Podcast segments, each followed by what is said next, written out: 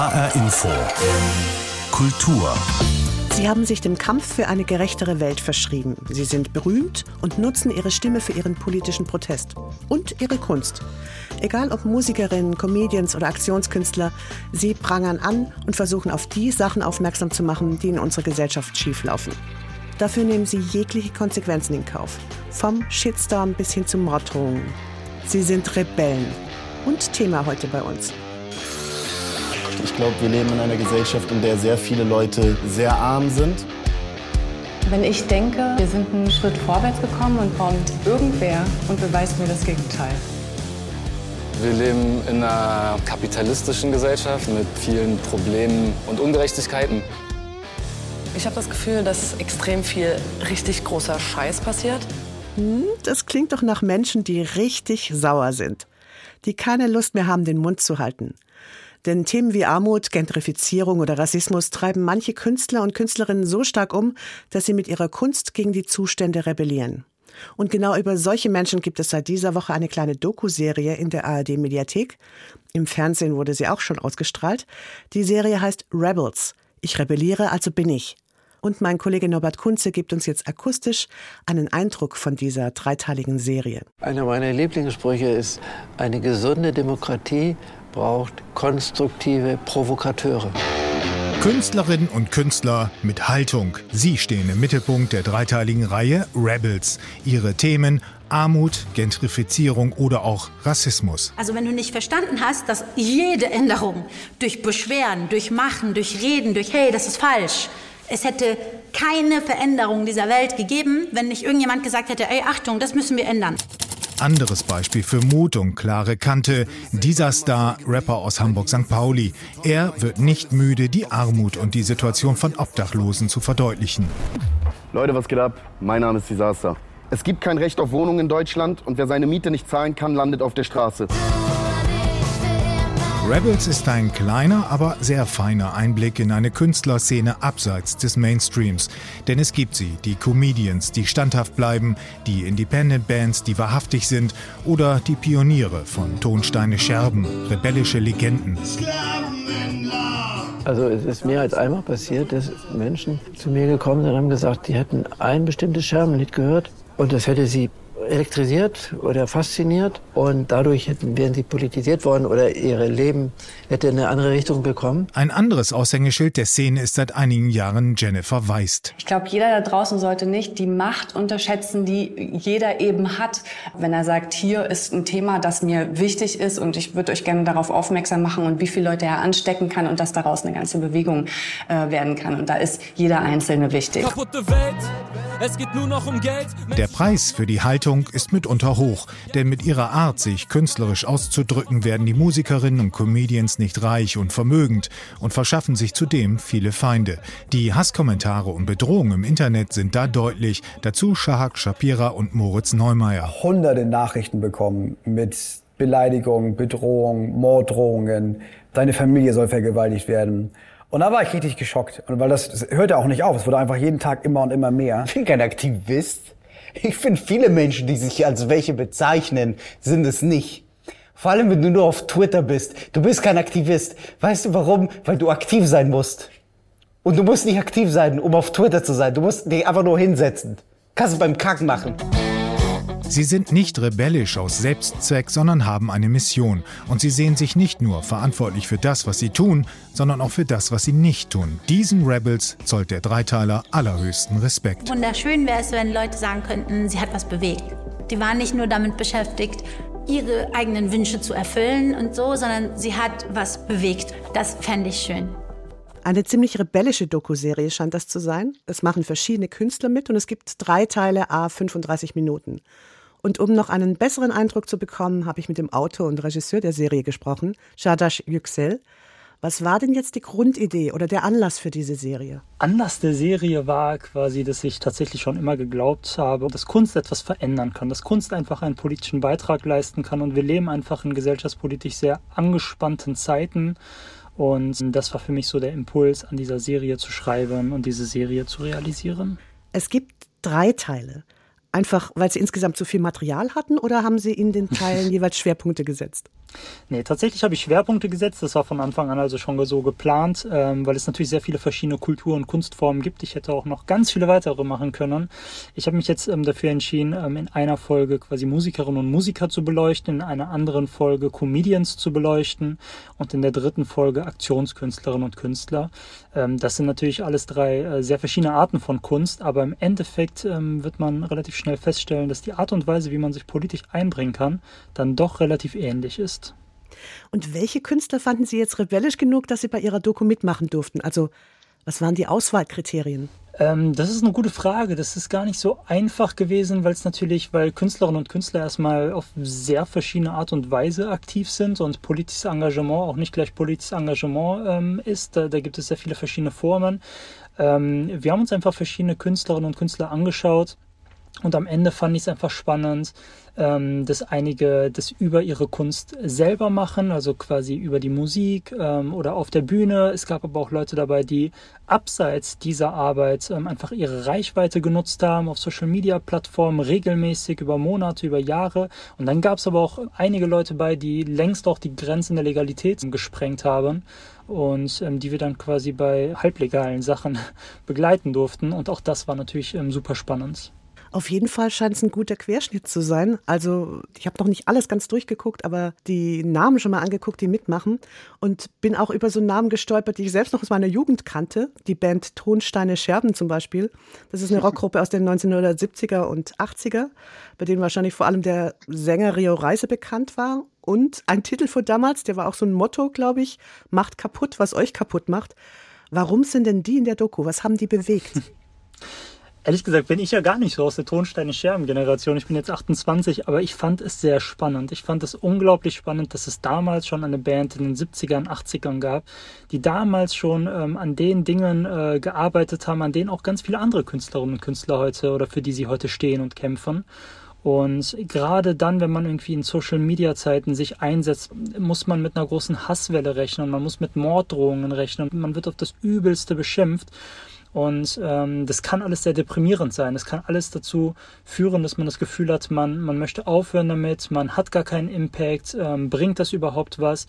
Und ich finde, die Tonsteinscherben waren einfach für mich das Beispiel, dass es etwas bringt. Sie haben etwas bewegt, sie haben Jahrzehnte für etwas gekämpft und sind so ein bisschen die Mutmacher in der Serie. Und es gibt auch noch ganz andere Typen, also von Rappern bis äh, zum Beispiel ein anderer Name, über den ich gestolpert bin, ist Enisa Amani.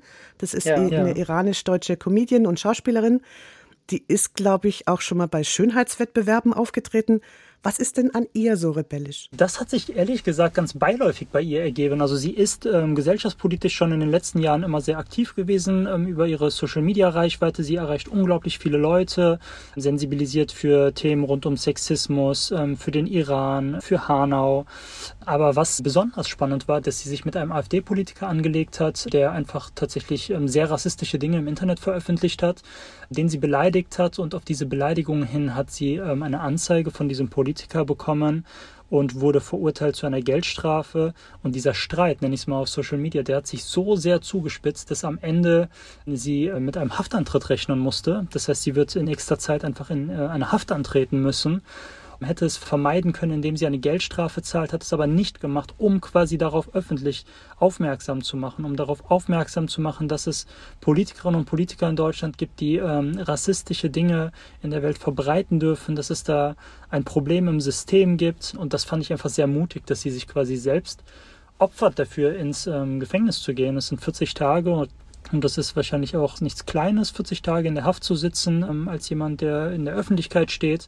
Das fand ich einfach sehr, sehr mutig, was die Kunst betrifft. Und für was sie steht, Dafür ist sie auch ausgezeichnet worden. Ich glaube, sie hat sogar den Grimme Online Award gekriegt, ne? Genau, zuletzt sogar, wo genau wurde sie mit dem Grimme Online Award ausgezeichnet, als sie eine Sendung des WDRs quasi kritisiert hat, aber nicht nur kritisiert hat, so wie es viele andere auch machen, sondern es einfach besser gemacht hat. Ähm, es gab eine rassistische Sendung im WDR, es wurden sehr viele rassistische Kommentare und Äußerungen in dieser Sendung getätigt. Der WDR hat sich später auch dafür entschuldigt und davon distanziert. Und sie hat es äh, nicht nur kritisiert, sondern sie hat es besser gemacht. Sie hat quasi äh, sofort aus dem Stand mit ihrer eigenen Produktionsfirma so eine Show produziert, die gleiche Sendung produziert, einfach mit anderen Charakteren, anderer Besetzung und wurde für diese Show, ähm, die sie dann kostenlos auf YouTube hochgeladen hat, mit dem Grimme Online Award ausgezeichnet. Vor allem dieser Name, das fand ich besonders toll, dass der mit dabei ist, weil ich habe es mhm. ja vorher schon erwähnt, sie hat auch bei Schönheitswettbewerben mitgemacht und sie wird auch gerne, soweit ich weiß, in diese Ecke schön, aber ein bisschen blöd gesetzt. Mhm. Und dass gerade dann so eine mhm. Frau, die ganz viel mit Rollenklischees immer konfrontiert wird, sich auch zum Beispiel gegen Gewalt gegen ja. Frauen einsetzt, ja. finde ich schon erstaunlich. Also von daher gute Auswahl. Aber ich mache mal weiter mit dem Name-Dropping. Philipp Ruch ja. kommt auch vor in der Doku. Er ist Aktionskünstler und ich glaube, den meisten vielleicht mit seinem Namen gar nicht so bekannt, aber dafür mit einer spektakulären Aktion.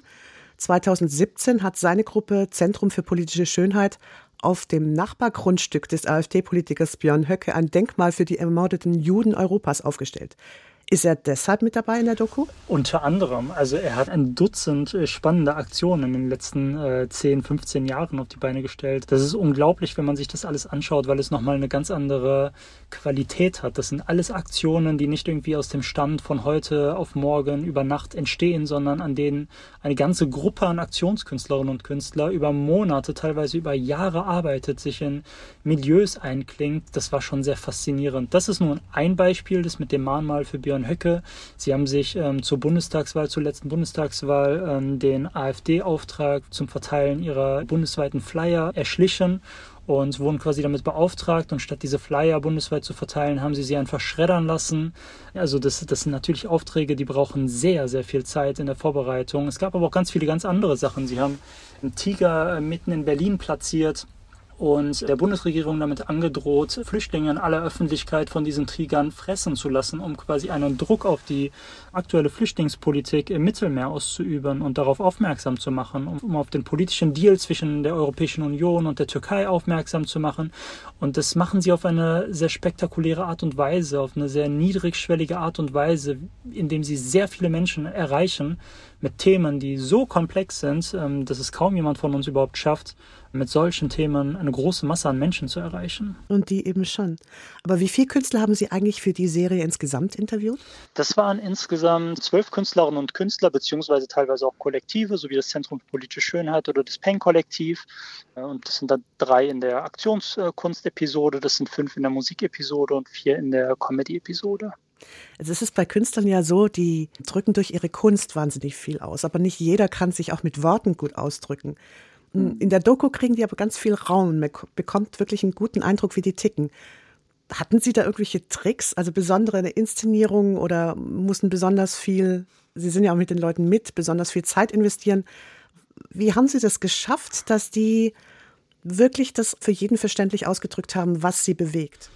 Ich glaube, ehrlich gesagt, also ich musste da gar nicht so viel machen. Das ist für mich fast selbstverständlich, ganz beiläufig passiert, weil ich einfach ein ehrliches, aufrichtiges Interesse an diesem Thema habe. Ich habe das nicht irgendwie als Auftrag, als ein Auftrag von vielen gesehen, sondern ich habe diese Serie ja selber geschrieben von Anfang an, selber entwickelt, aus dieser Idee eine Serie überhaupt gemacht.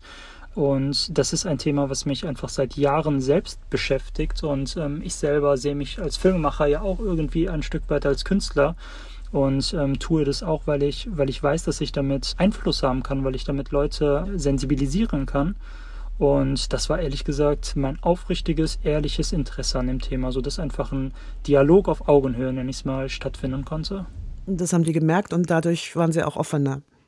Klingt logisch. Wer von diesen ganzen rebellischen Künstlern hat Sie denn am meisten beeindruckt? Ach, das kann ich gar nicht so beantworten oder auf eine Person festnageln. Es waren also alle auf ihre eigene unterschiedliche Art und Weise, aber es ist natürlich irgendwie spektakulär, hinter die Kulissen des Zentrums für politische Schönheit zu blicken. Es ist aber auch spektakulär, den Rapper Disaster bei einer Sache zu begleiten, die natürlich illegal ist, wo er im Vorhinein schon weiß, dass er wahrscheinlich in den sozialen Medien dafür gefeiert wird, aber auch ein Ermittlungsverfahren in Kauf nimmt. Es ist aber auch einfach spektakulär, an der Seite von einfach ähm, verschiedenen Prominenten zu sein, die so eine große Reichweite haben und zu sehen, wie das Leben für sie in der Öffentlichkeit ist, wie, wie oft sie angesprochen werden, wie wenig Privatsphäre sie haben, ähm, was für Konsequenzen sie im Alltag aushalten müssen. Ähm, das war alles auf, auf seine eigene Art und Weise beeindruckend. Sie haben es jetzt gerade schon angedeutet, die Künstler sind in der Doku zum Teil ja auch sehr selbstkritisch. Sie sehen manches vielleicht heute anders, weil sie so viele haben aushalten müssen, weil sie was ja. losgetreten haben, mit dem sie gar nicht gerechnet haben. Was ist denn für Sie das Fazit aus der Doku-Serie? Lohnt es sich, ein Rebell zu sein? Ja, auf jeden Fall. Ich glaube, ich hätte es nicht gemacht, wenn ich nicht daran geglaubt hätte. Ich bin mir sicher, dass es sich erstens lohnt, ein Rebell zu sein, aber auch zweitens, dass man etwas verändern kann. Natürlich erreicht man mit solchen Themen auch einfach sehr viel jene Menschen, die sich ohnehin schon damit auseinandersetzen. Aber ich bin mir ziemlich sicher, dass man, je niedrigschwelliger man da ansetzt, je weniger komplex man das Ganze formuliert, dass man damit eine ganze breite Masse an Menschen erreichen kann mit so komplexen politischen Themen. Das ist eine Macht, eine, eine Stimme, die die Kunst erheben kann, nutzen kann.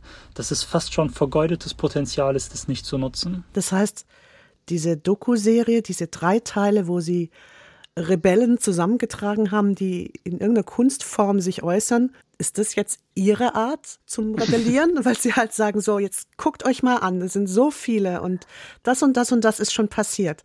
Also ist das Ihre Form von Rebellion, Ihre eigene persönliche? Vielleicht ein Stück weit. Ich habe mich als Regisseur einfach sehr darüber gefreut, dass ich sehr viel positives Feedback bekommen habe, auch einfach von den Protagonisten und Protagonisten, die mir teilweise gesagt haben, dass es das ehrlichste Porträt ist, was jemals über sie gemacht wurde, weil ich einfach gemerkt habe, dass sie für eine Sache brennen und ähm, sie nicht nur auf ihre Rolle als Musiker auf der Bühne reduziert habe. Das heißt nicht, dass ich das ignoriert habe, aber sie eben einfach nicht auf diese eine Rolle reduziert habe.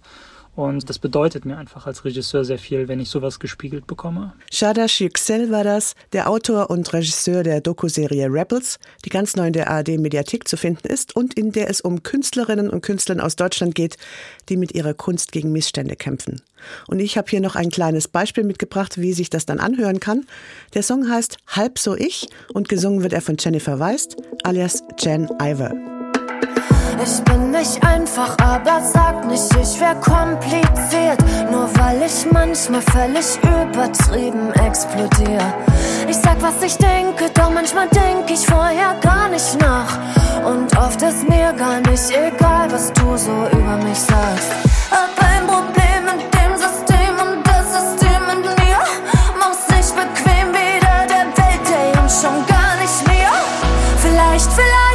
Weshalb so schwer? wenn ich anders wär. Vielleicht, vielleicht, weshalb so schwer, wenn ich anders wär. Halb so stur, halb so stark, halb so wild und halb so hart. Dann wär ich eigentlich nur noch halb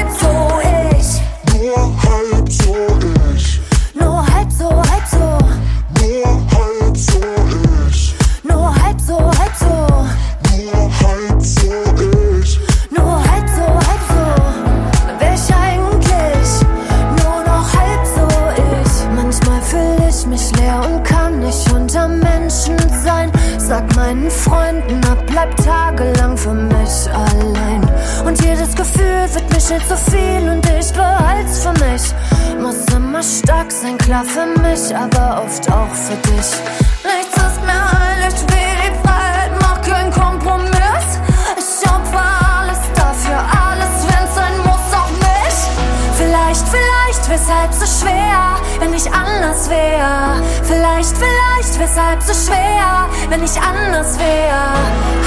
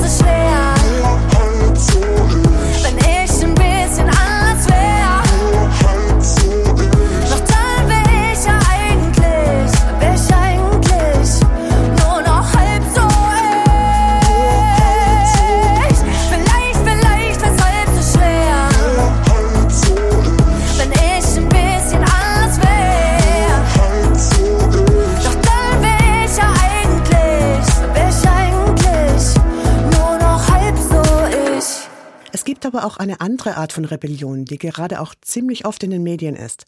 Die Aktionen der Gruppe Letzte Generation. Die kämpfen auch wollen, dass mehr für den Klimaschutz gemacht wird. Aber sie machen das nicht mit Kunst, sondern gerne auch mal gegen Kunstwerke, weil sie die zum Beispiel mit Tomatensauce oder Kartoffelbrei bewerfen. Die Aktionen dieser Gruppe sind hoch umstritten. Viele Kritiker finden, sich auf die Straße festzukleben oder Kunstwerke zu beschmutzen, das geht gar nicht. Aber jetzt gerade bekommen die Aktivistinnen und Aktivisten von der letzten Generation Unterstützung. Mehr als 1800 Künstler und Künstlerinnen haben unter dem Motto Klimaschutz ist kein Verbrechen Unterschriften gesammelt, stellen sich also ganz klar auf die Seite der Klimaschutzrebellen. Und Lara Kabalai hat herausgefunden, warum und auch, was die Aktivistinnen und Aktivisten der letzten Generation davon halten.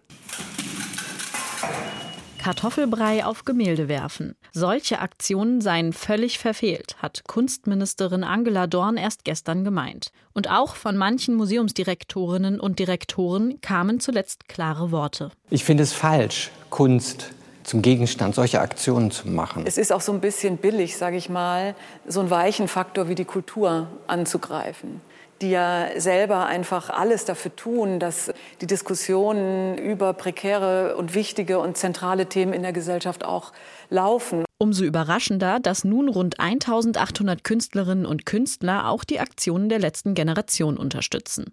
Der gebürtige Frankfurter Daniel Stock ist Schauspieler am Bonner Theater und hat die Aktion Klimaschutz ist kein Verbrechen ins Leben gerufen. Er findet, das Thema Klimakrise ist viel zu wenig präsent in der Branche die Theaterszene ist ja sonst auch schnell dabei, sich zu solidarisieren und es gibt ja allenthalben Briefe, Aufrufe. Nur da blieb es so still und das kam mir etwas merkwürdig vor, weil das ist ja nun wirklich die drängendste Krise der Zeit, die Klimakrise. Dass die letzte Generation auch Kunstwerke angreift, findet der Schauspieler nicht schlimm. Diese Kunst ist absolut bewahrenswert, genauso wie das menschliche Leben bewahrenswert ist. Und wenn die Klimakatastrophe weiter so voranschreitet, das ist ja leider Gottes so, im Moment sieht das ja so aus, dann werden sich bald, denke ich, viele Menschen nicht mehr Kunst angucken können. Regisseur Milo Rau hat als einer der ersten bei der Aktion Klimaschutz ist kein Verbrechen unterschrieben. Ich glaube, es war ja gerade wichtig, dass Künstlerinnen sich da gemeldet haben, als die Betroffenen gewissermaßen zu sagen, wir verstehen sehr wohl die Botschaft. Das ist ein Extremismus, den wir sehr wohl verstehen, obwohl er scheinbar gegen die Kunst gerichtet ist. Aber für Rau ist klar, wenn wir nicht endlich was machen, dann werden all diese schönen Dinge, die eben unsere Gesellschaft auch produziert, wunderbare äh, Kunstwerke von wunderbaren Künstlerinnen, die werden auch kaputt gehen. Also wir sind dabei, alles zu verlieren. Aber genau die Künstler, die sich über Gemälde und Zeichnungen ausdrücken und dessen Kunstform mit Kartoffelbrei attackiert wurde, haben bislang kaum unterschrieben. Stock vermutet, dass die Unterstützeraktion noch nicht viele Malerinnen und Zeichner erreicht hat. Bis jetzt mehr in der Theaterszene geblieben ist. Apropos Theater. Wie würde Unterschrifteninitiator Daniel Stock reagieren, wenn sich die Aktivistinnen und Aktivisten der letzten Generation plötzlich auf seiner Bühne festkleben und die Vorstellungen stören? Dann würde ich sagen, das ist sicherlich störend und das ist nervig, aber ein Feueralarm ist ja auch nervig, aber man braucht ihn ja, um auf das Feuer im Haus hinzuweisen und diese Protestformen zeigen ja auch ihre Wirkung. Und zwar schaffen sie mehr Bewusstsein für den Klimaschutz. Auch im Theater hat schon ein Umdenken begonnen. Theaterregisseur Milo Rau gestaltet sein Theater in Gent mittlerweile klimaneutraler. Da bauen wir gerade die Gebäude, die Produktionsweisen, die Art, wie wir touren und so weiter, die Bühnenbilder, alles quasi nachhaltig um. Ganz viele Konferenzen, sogar Proben, äh, teilweise mit anderen Kontinenten, die machen wir einfach nur online. Also das sind ganz viele Dinge, wo wir uns freiwillig einschränken oder umorientieren. Und das sieht er eher positiv als negativ. Auch Stock sieht eine Verantwortung bei den Theatern. Zum Beispiel war ihm zuletzt bei einer Inszenierung besonders wichtig, dass nichts Neues angeschafft wird, weder im Kostümdepartment noch für die Bühne. Also wir haben komplett auf Sachen zurückgegriffen, die da waren. Uns wurde nichts Neues produziert dafür. An seinem Theater läuft außerdem zurzeit ein Stück, in dem die Klimakrise das Thema ist. Entwickelt mit Aktivistinnen und Aktivisten der letzten Generation. Die breite Bevölkerung ist total genervt von ihnen. Ihre Aktion wird als total unreif, unüberlegt und dumm wahrgenommen. Ihr seid Umweltterroristen. Eine davon Irma Trommer. Die Schauspielerin und Aktivistin freut sich über die Unterschriftenaktion und Unterstützung der Künstlerinnen und Künstler. Weil ich nicht will, dass diese ganze Zerstörung stattfindet. Weil ich nicht will, dass Kunstwerke zerstört werden. Weil ich nicht will, dass dieser Planet zerstört wird. Weil ich nicht will, dass meine Zukunft zerstört wird. So, weil ich auch in 20 oder 30 Jahren doch gerne mich mit meinen Freundinnen treffen möchte und meinetwegen ins Museum gehen. Durch die Zusammenarbeit mit dem Theater will sie auch auf anderem Weg auf die Klimakrise aufmerksam machen. Nicht nur mit Klebstoff und Tomatensauce. Denn sie weiß, viel Aufmerksamkeit bringt mehr Einfluss. Und Aufmerksamkeit kommt nun auch aus der Kunstwelt. Erst vor drei Wochen kürt das Kunstmagazin Monopol die Aktivistinnen und Aktivisten der letzten Generation mit dem 19. Platz der 100 einflussreichsten Personen bzw. Gruppen aus der Kunstwelt. Dass ihre Protestaktionen nun auch dazu gezählt werden, hat Trommer überrascht. Und das finde ich eine total spannende Perspektive, dass Kunst eben deutlich mehr ist als ich mal ein schönes Bild. Und das war HR Info Kultur, heute mit und von Yvonne Koch. Den Podcast finden Sie auf hrinforadio.de und in der ARD Audiothek.